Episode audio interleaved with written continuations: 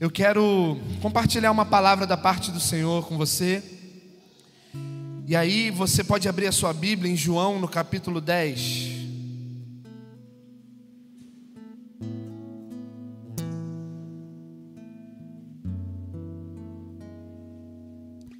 Vou pedir a gentileza para que todos os irmãos é, principalmente quando forem transitar, ou beber água, ir no banheiro, não esquecerem de ir com a máscara.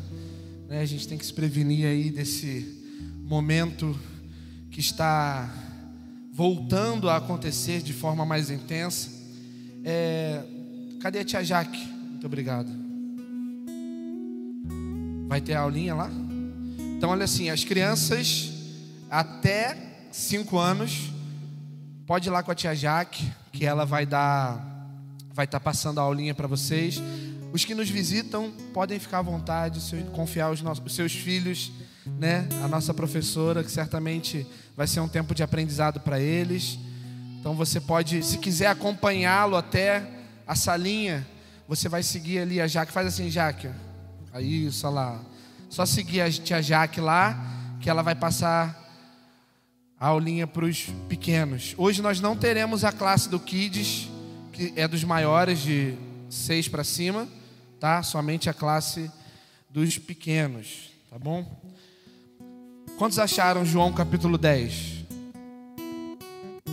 Amém. Vamos ler?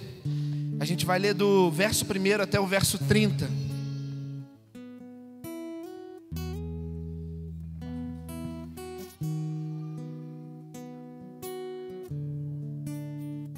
O foco Obrigado. Diz assim: Em verdade, em verdade lhes digo: quem não entra no curral das ovelhas pela porta, mas, sobre, mas, sobe, por, mas sobe por outro lugar, esse é ladrão e salteador. Aquele, porém, que entra pela porta, esse é o pastor das ovelhas. Para este, o porteiro abre, as ovelhas ouvem a sua voz ele chama as suas próprias ovelhas pelo nome e as conduz para fora. Depois de levar para fora todas as que lhe pertencem, vai na frente delas e elas o seguem, porque reconhecem a voz dele. Mas de modo nenhum seguirão o estranho. Pelo contrário, fugirão dele, porque não conhecem a voz dos estranhos. Jesus fez essa comparação mas eles não compreenderam o sentido daquilo que lhe falava. Verso 7. Então Jesus disse mais uma vez: Em verdade, em verdade lhes digo, que eu sou a porta das ovelhas. Todos os que vierem antes de mim são ladrões e salteadores, mas as ovelhas não lhes deram ouvidos. Eu sou a porta. Se alguém entrar por mim, será salvo entrará, sairá e achará pastagem. O ladrão vem somente para roubar, matar e destruir. Eu vim para que tenham vida e tenham vida em abundância. Verso 11: Eu sou o bom pastor. Diga assim: Eu sou o bom pastor. O bom pastor dá a vida pelas ovelhas. O mercenário, que não é pastor, a quem não pertencem as ovelhas, vê o lobo chegando, as abandona e foge. Então o lobo as arrebata e dispersa. O mercenário foge porque é mercenário e não se importa com as ovelhas. Eu sou o bom pastor, conheço as minhas ovelhas e elas me conhecem. Assim como o Pai me conhece e eu conheço o Pai eu dou a minha vida pelas ovelhas. Ainda tenho outras ovelhas, não deixe aprisco. Preciso trazer também estas. Elas ouvirão a minha voz, e então haverá um só rebanho e um só pastor. Verso 17. Por isso o Pai me ama, porque eu dou a minha vida para recebê-la outra vez. Ninguém tira a minha vida, pelo contrário, eu espontaneamente a dou tenho autoridade para entregá-la e também para reavê-la. Este mandato recebi de meu Pai. 19. Por causa dessas palavras, houve uma nova divisão entre os judeus. Muitos deles diziam: Ele tem demônio e enlouqueceu. Por que vocês ouvem o que ele diz? Outros diziam: Este modo de falar não é de endemoniado. Será que um demônio pode abrir os olhos aos cegos? Verso 22. Celebrava-se em Jerusalém a festa da dedicação. Era inverno. Jesus passeava no templo, no pórtico de Salomão. Então os judeus o rodearam e disseram: Até quando você nos deixará nesse suspense? Se você é o Cristo, diga francamente. Vamos ler somente até aqui. Não, vamos continuar, continuar. 25. Jesus respondeu: Já falei, mas vocês não acreditam. As obras que eu faço em nome do meu Pai dão testemunho de mim, mas vocês não creem, porque não são minhas ovelhas. As minhas ovelhas ouvem a minha voz, eu as conheço e elas me seguem. Eu lhes dou a vida eterna, jamais perecerão, e ninguém as arrebatará da minha mão. Aquilo que meu Pai me deu é maior do que tudo, e da mão do Pai ninguém pode arrebatar. Eu e o Pai somos um. Até aqui, amém? Feche seus olhos por um momento. Pai, muito obrigado por essa noite, Jesus. Obrigado por cada um que aqui se encontra, Pai. Obrigado por cada coração disposto a receber a tua doce palavra essa palavra que nos arrebata, que nos arrebanha, essa palavra que nos fere, mas nos cura. Senhor, nessa noite eu clamo para que o Espírito da verdade paire sobre esse lugar e nos convença de nos arrependermos dos nossos pecados. Assim eu oro em nome de Jesus. Amém e amém. Glória a Deus.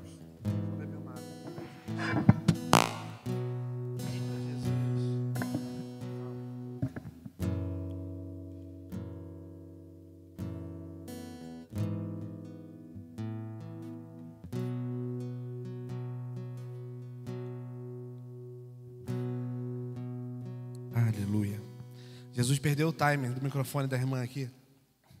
Deixa aberto, deixa aberto, pode deixar aberto. Aleluia.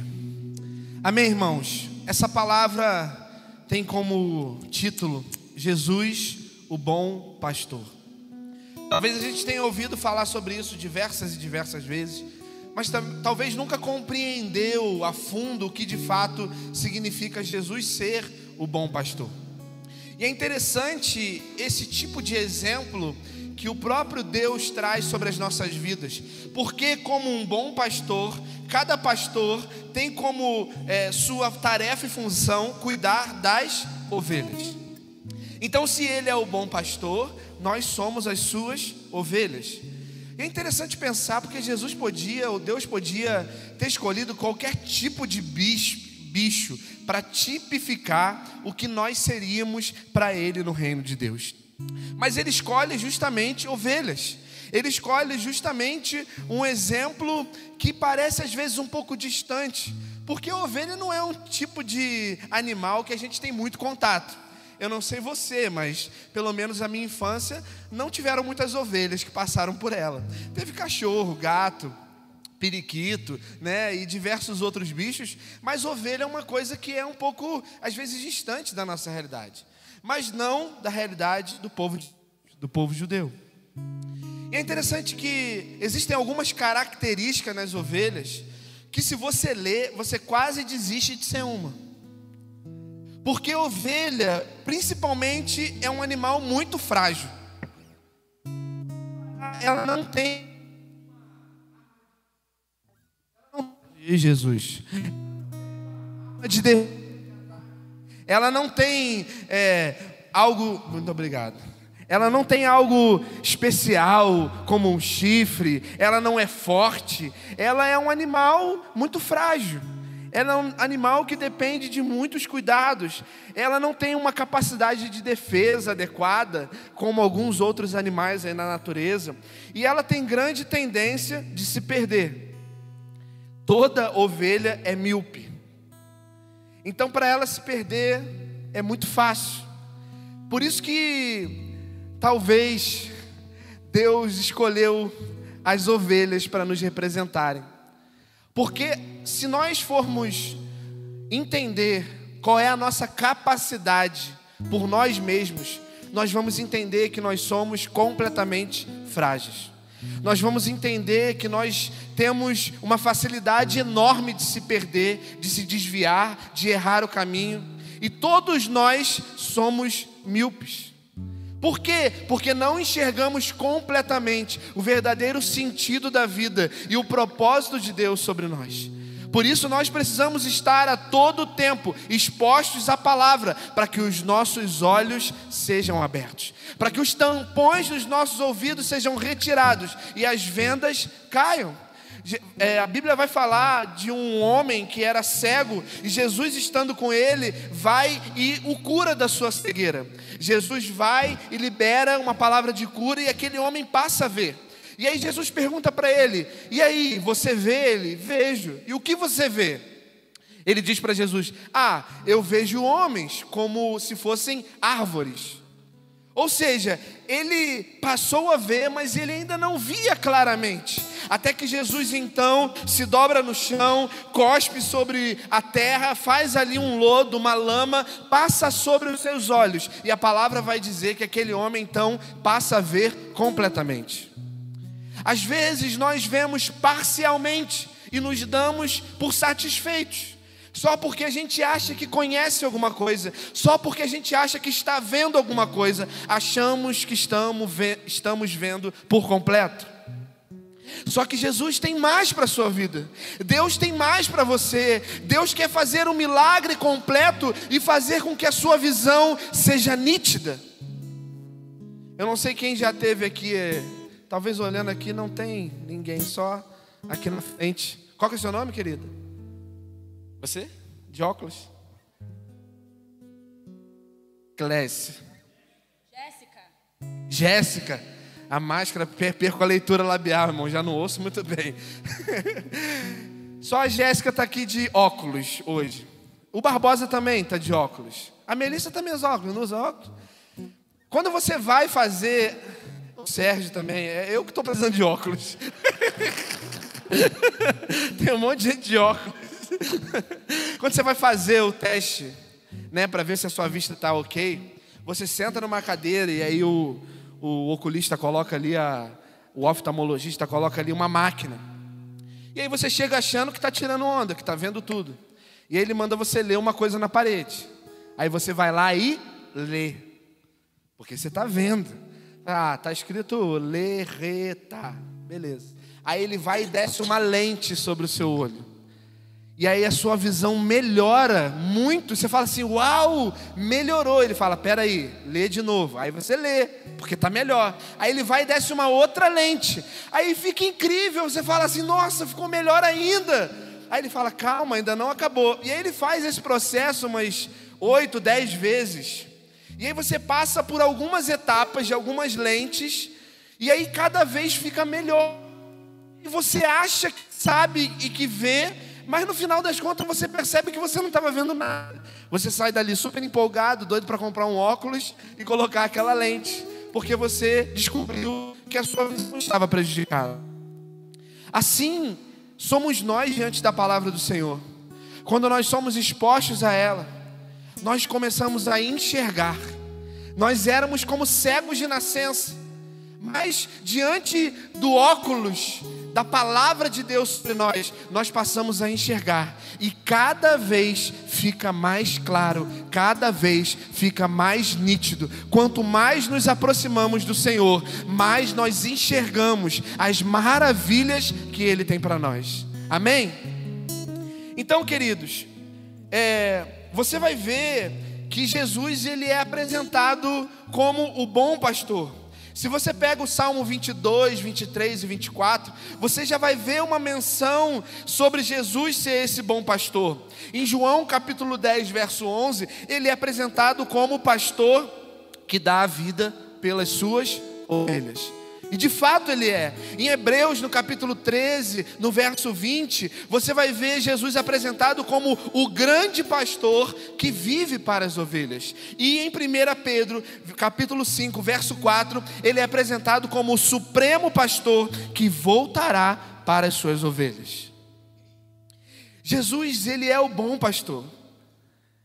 Jesus, ele é o único que pode de fato pastorear a nossa vida de forma integral. E aí, quando você para para pensar nesse exemplo de pastor, porque o texto vai falar sobre ladrão, vai falar sobre mercenário. Naquele tempo existiam dois tipos de aprisco. Aprisco é o lugar que ficam as ovelhas. O aprisco, ele era feito desse, da seguinte forma: no inverno existia um grande aprisco, diga grande aprisco. Esse grande aprisco era como se fosse um aprisco enorme, onde cada pastor chegava e depositava ali as suas ovelhas. Então chegava lá o pastor Davi com as suas ovelhas e falava: Ó, tá aqui as minhas ovelhas. O porteiro desse aprisco abria a porta, as ovelhas entravam. Aí daqui a pouco chegava o pastor Jeremias e chegava lá e botava as ovelhas lá para dentro. E no final você tinha um grande aprisco com um grande rebanho, mas cada ovelha tinha o seu pastor. E aí nesse grande aprisco, como eu disse, tinha um porteiro. E por conta de uma concentração grande de ovelhas, acontecia muito é, de ladrões invadirem esse aprisco durante a noite para roubar as ovelhas. E é sobre esses ladrões que o texto vai falar. De fato, ladrões que roubavam as ovelhas. Porque porte o porteiro daquele grande aprisco não dava conta. E existia um outro tipo de aprisco, que era o aprisco que acontecia fora do inverno. Fora do inverno, os pastores, eles iam ao campo e procuravam lugares, pastagens, para que as suas ovelhas pudessem estar. Então eles faziam pequenos apriscos, diga pequenos apriscos. Amém. Esse pequeno aprisco funcionava também de uma forma um pouco diferente. Como ele era pequeno, o próprio pastor, ele era a porta das ovelhas. O próprio pastor cuidava de cada ovelha que entrava. O grande aprisco funcionava da seguinte forma: quando um pastor precisava pegar o seu rebanho, ele ia até lá e aí pedia ao porteiro que abrisse e da porta ele chamava cada uma das ovelhas pelo nome. E as ovelhas, por conhecerem a voz do seu pastor, o seguiam. Nenhuma ovelha de outro pastor ia com um pastor por engano porque as ovelhas conheciam a voz do seu pastor. Já no aprisco pequeno, o próprio pastor cuidava das ovelhas. E quando o pastor tinha mais de um aprisco, ele contratava um funcionário que se chamava mercenário. Diga mercenário. Mercenário. Mercenário. E esse título não era um título como a gente usa hoje de um título moral. Era de fato a função de alguém que cuidava do aprisco, mas não era o pastor das ovelhas. Era o título de alguém que cuidava do, do aprisco, mas não era o dono das ovelhas. Ele era apenas um funcionário que cuidava do aprisco. E o texto vai dar o exemplo do mercenário que foge, do mercenário que não liga para as ovelhas e que vai embora quando vêm os lobos ou os ladrões. Por que, que isso acontecia? Porque o mercenário estava ali apenas como um funcionário, cumprindo uma função, e por ele não ser o dono das ovelhas, por ele não ser o pastor das ovelhas, ele não se colocava em risco por conta das ovelhas. Ele estava ali por si próprio, pelo que ele ia receber, pelo seu salário. E é por isso que esse texto vai trazendo essa ideia de que Jesus é o bom pastor, porque ele é o Jesus, é o pastor que dá a vida pelas suas ovelhas, que mediante o perigo enfrenta o perigo, que mediante a ameaça enfrenta a ameaça, e não como um mercenário que está apenas requerendo o que é seu naquela função, o pastor, o bom pastor, ele enfrenta tudo e todos pelas suas ovelhas. Então, o contraste que esse texto está fazendo é o contraste com o capítulo anterior. Se você ler o capítulo 9, você vai ver um cego que é curado, e é curado no sábado.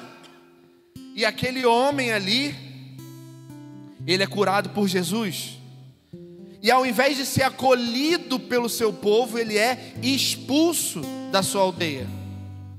Então esse texto está fazendo menção a justamente fazendo um contraste com os fariseus que expulsaram esse cego do capítulo 9. Sobre aquele que cuida e celebra quem é curado, e sobre aquele que expulsa porque se sente ameaçado por quem é curado. Quem é você Você é daqueles que celebra a vitória de seu irmão? Quem é você quando o seu irmão é, é, vence algo que está lutando há tanto tempo? Você é aquele que celebra com ele ou é aquele que se enche de inveja? Eu quero tratar aqui de cinco pontos rapidamente, mostrando do pastoreio de Jesus, baseado nesse texto de João, capítulo 10. No verso 17, vamos ler. João 10, 17 diz assim: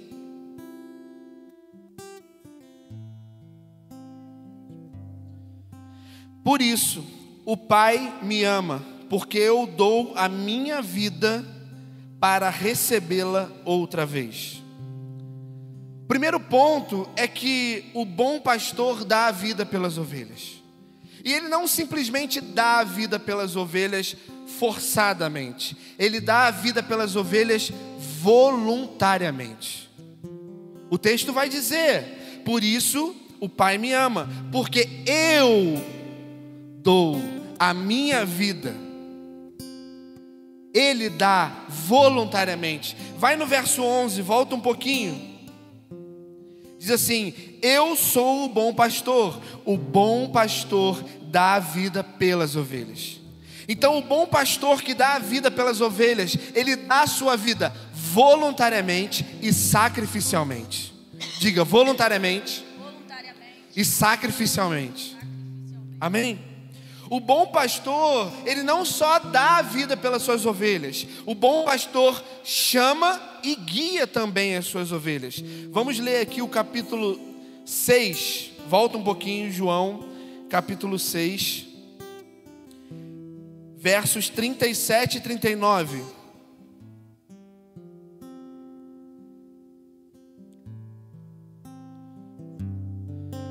Todo aquele que o Pai me dá, esse virá a mim, e o que vem a mim, de modo nenhum lançarei fora. 39. E a vontade de quem me enviou é esta: que eu não perca nenhum de todos os que ele me deu. Pelo contrário, eu ressuscitarei no último dia. Queridos, é interessante pensar que nós somos um presente do Deus Pai para o Deus Filho. Nós fomos dados como ovelhas ao bom pastor, que se chama Jesus. E nós fomos, dado, fomos dados pelo Pai para o Filho. E o Filho tem prazer em cuidar e se doar por nós sacrificialmente e também voluntariamente. O verso 16 aqui do capítulo 10 vai dizer assim: Ainda tenho outras ovelhas, não deixe aprisco. Preciso também trazer estas, elas ouvirão a minha voz, e então haverá um só rebanho e um só pastor.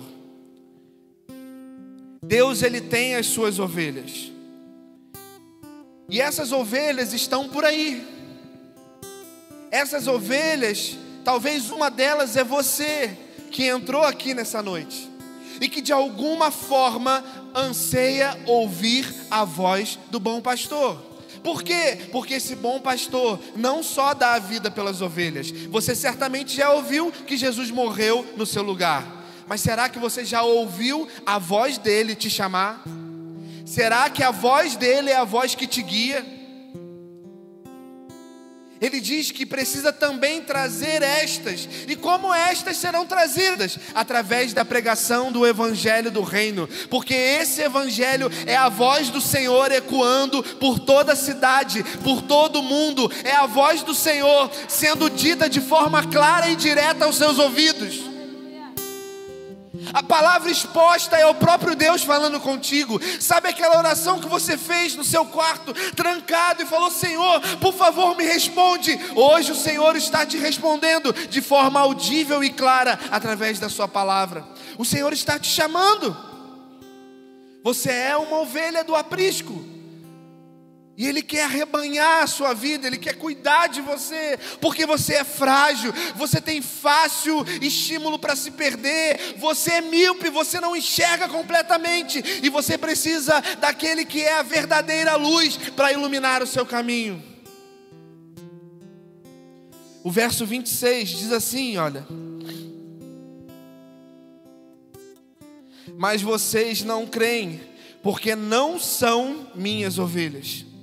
Assim como o Senhor tem as suas ovelhas e as chama, existem também ovelhas que não são do aprisco do Senhor. E essas ovelhas ouvirão e não atenderão o seu chamado. Deus chama. E se você é de fato dele, você atenderá o chamado do Senhor. Deus te chama. E Deus insiste em te chamar. Talvez chegou a hora, de fato, que as escamas dos seus olhos caiam e os tampões dos seus ouvidos sejam retirados, para que você ouça a voz do bom pastor. O verso 27 vai dizer: As minhas ovelhas ouvem a minha voz, eu as conheço e elas me seguem.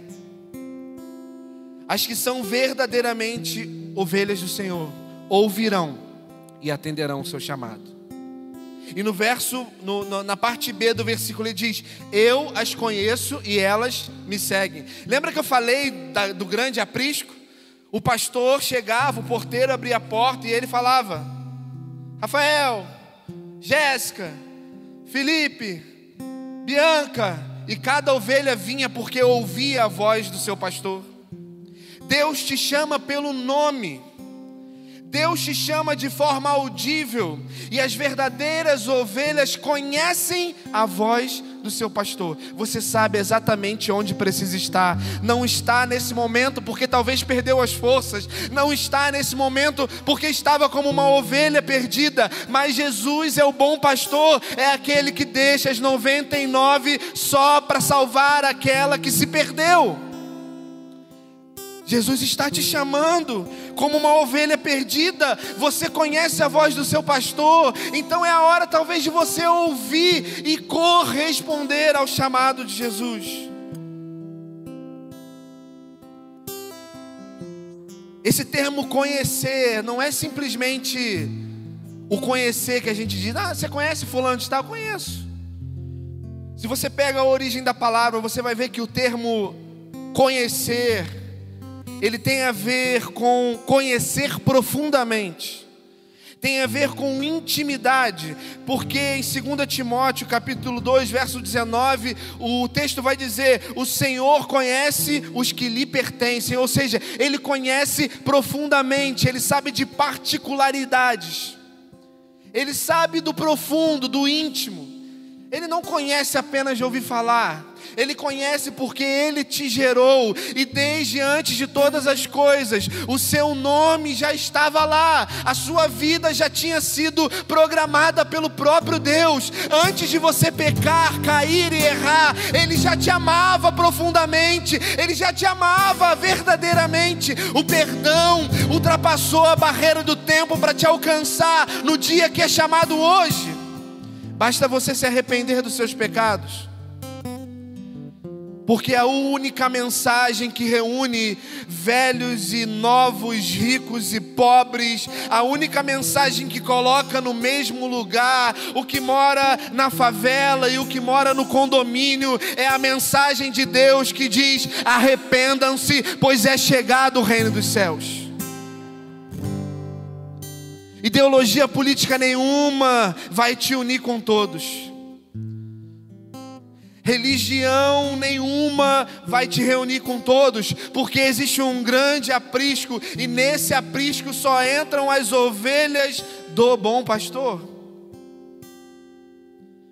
O bom pastor, ele salva e abençoa as suas ovelhas. O verso 9 do capítulo 10 vai dizer assim: Eu sou a porta, se alguém entrar por mim, por mim será salvo entrará, sairá e se achará pastagem. Jesus ele se apresenta como porta. E aqui ele se apresenta assim como na sua natureza que é trina de Deus Pai, Filho e Espírito Santo, ele se apresenta como porta, mas como três portas.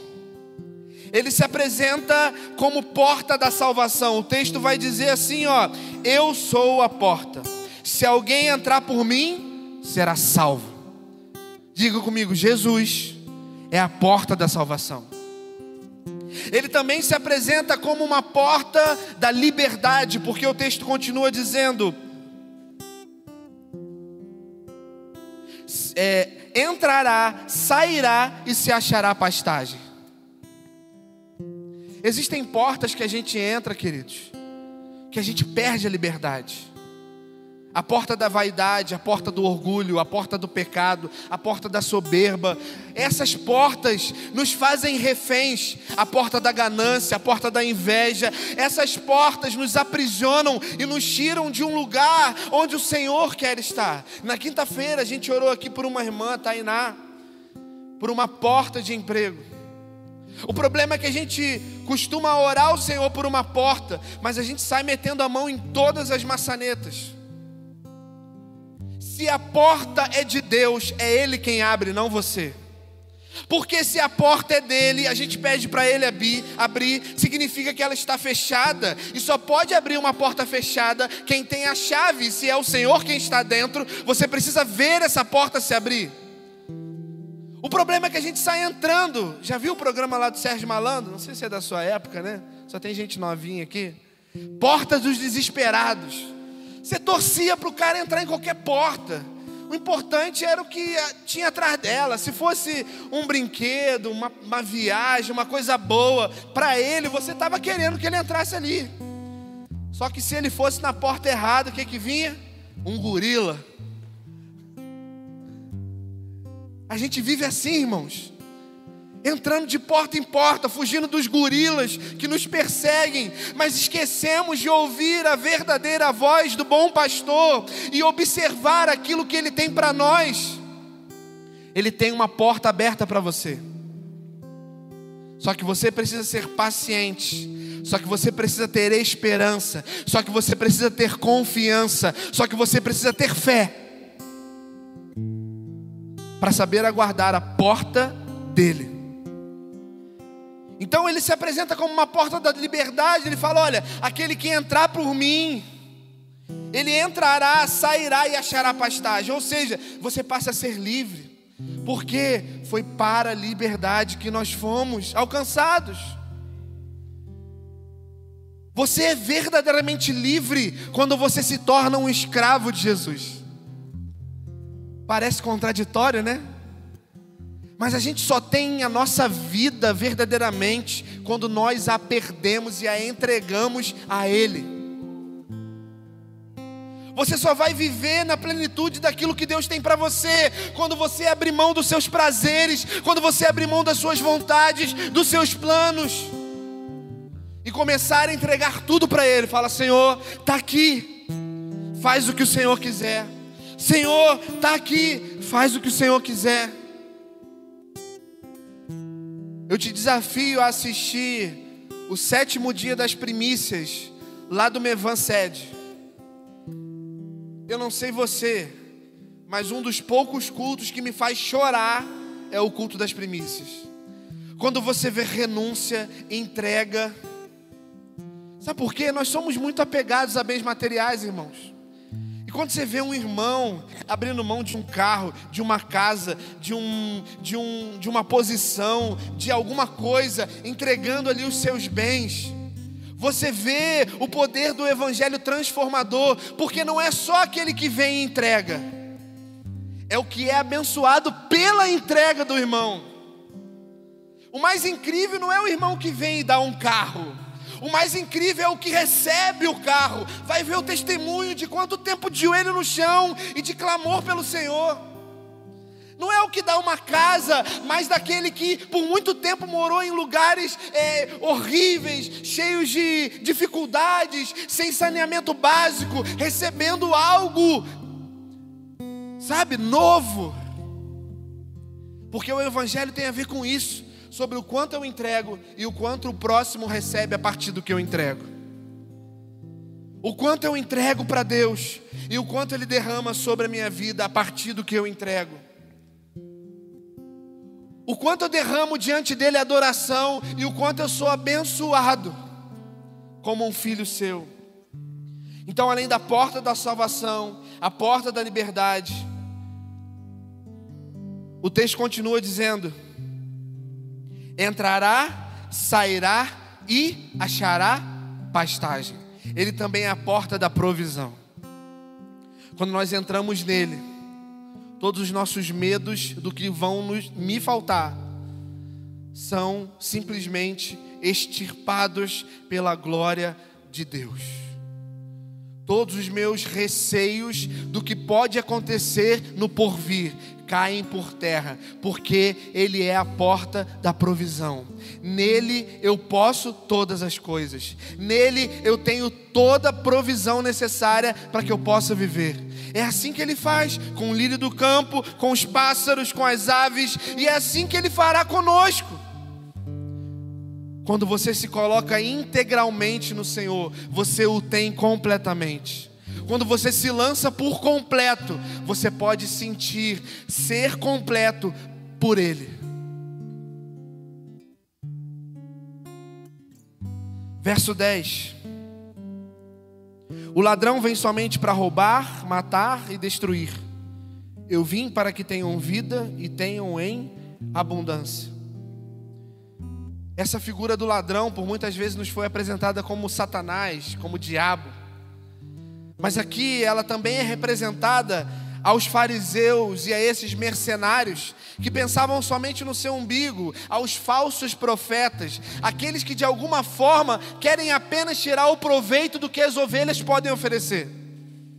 Porque os mercenários, os. É, é, é, fariseus, eles não eram donos das ovelhas, eles não eram pastores das ovelhas, e diante da situação de perigo eles fugiam, eles só estavam em cima delas, apenas querendo aquilo que elas poderiam provisionar para a sua vida. Quantos homens hoje nós temos na nossa nação que não são os donos das ovelhas, que não são os pastores das ovelhas, mas eles querem a lã, querem a gordura, querem aquilo que as ovelhas podem oferecer. Mas na primeira situação, eles não se entregam voluntariamente, eles não se entregam sacrificialmente, porque só há um bom pastor e ele se chama Jesus.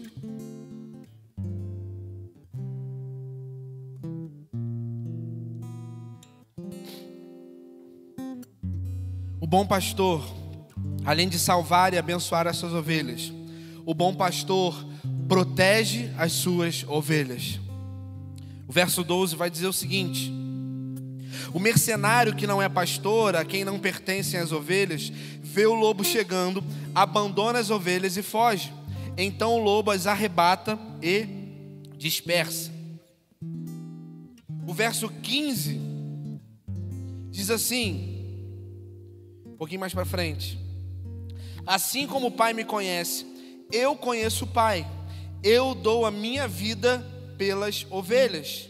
Ainda tenho outras ovelhas, não deixe aprisco. Preciso trazer também estas. Elas ouvirão a minha voz, e então haverá um só rebanho e um só pastor. O bom pastor, ele não é só o dono das ovelhas, ele é amigo íntimo, ele tem proximidade com elas. Ele diz: Eu conheço as minhas ovelhas. Se é alguém que pode sondar o seu coração nessa noite, esse alguém é o Senhor. Não tem alguém de terno e gravata aqui para colocar a mão sobre a sua cabeça e fazer. Eis que te digo. O eis que te digo do Senhor está sendo dito desde a hora em que nós começamos essa reunião, através da Sua palavra através de cânticos espirituais, através de orações. É o Senhor quem conhece aquilo que você precisa, é o Senhor que sabe da tristeza que você está vivendo, a depressão que você está enfrentando, a ansiedade que te assola. É o Senhor quem conhece as suas tristezas, as suas perdas, as suas derrotas. É Ele quem sabe qual é a lacuna que precisa ser preenchida no seu coração, porque Ele conhece as suas ovelhas, Ele tem intimidade e proximidade, Ele não é apenas o dono das ovelhas, ele é amigo das suas ovelhas. O bom pastor além de proteger, dar segurança eterna às suas ovelhas. Verso 27, vai lá, capítulo 10, verso 27. Vamos ler comigo. As minhas ovelhas ouvem a minha voz, eu as conheço e elas me seguem. Vira para a pessoa que está do seu lado, diga para ela assim: Ele tem uma voz. Diga assim mais uma vez: Ele te chama. Ouça, porque Ele tem uma voz.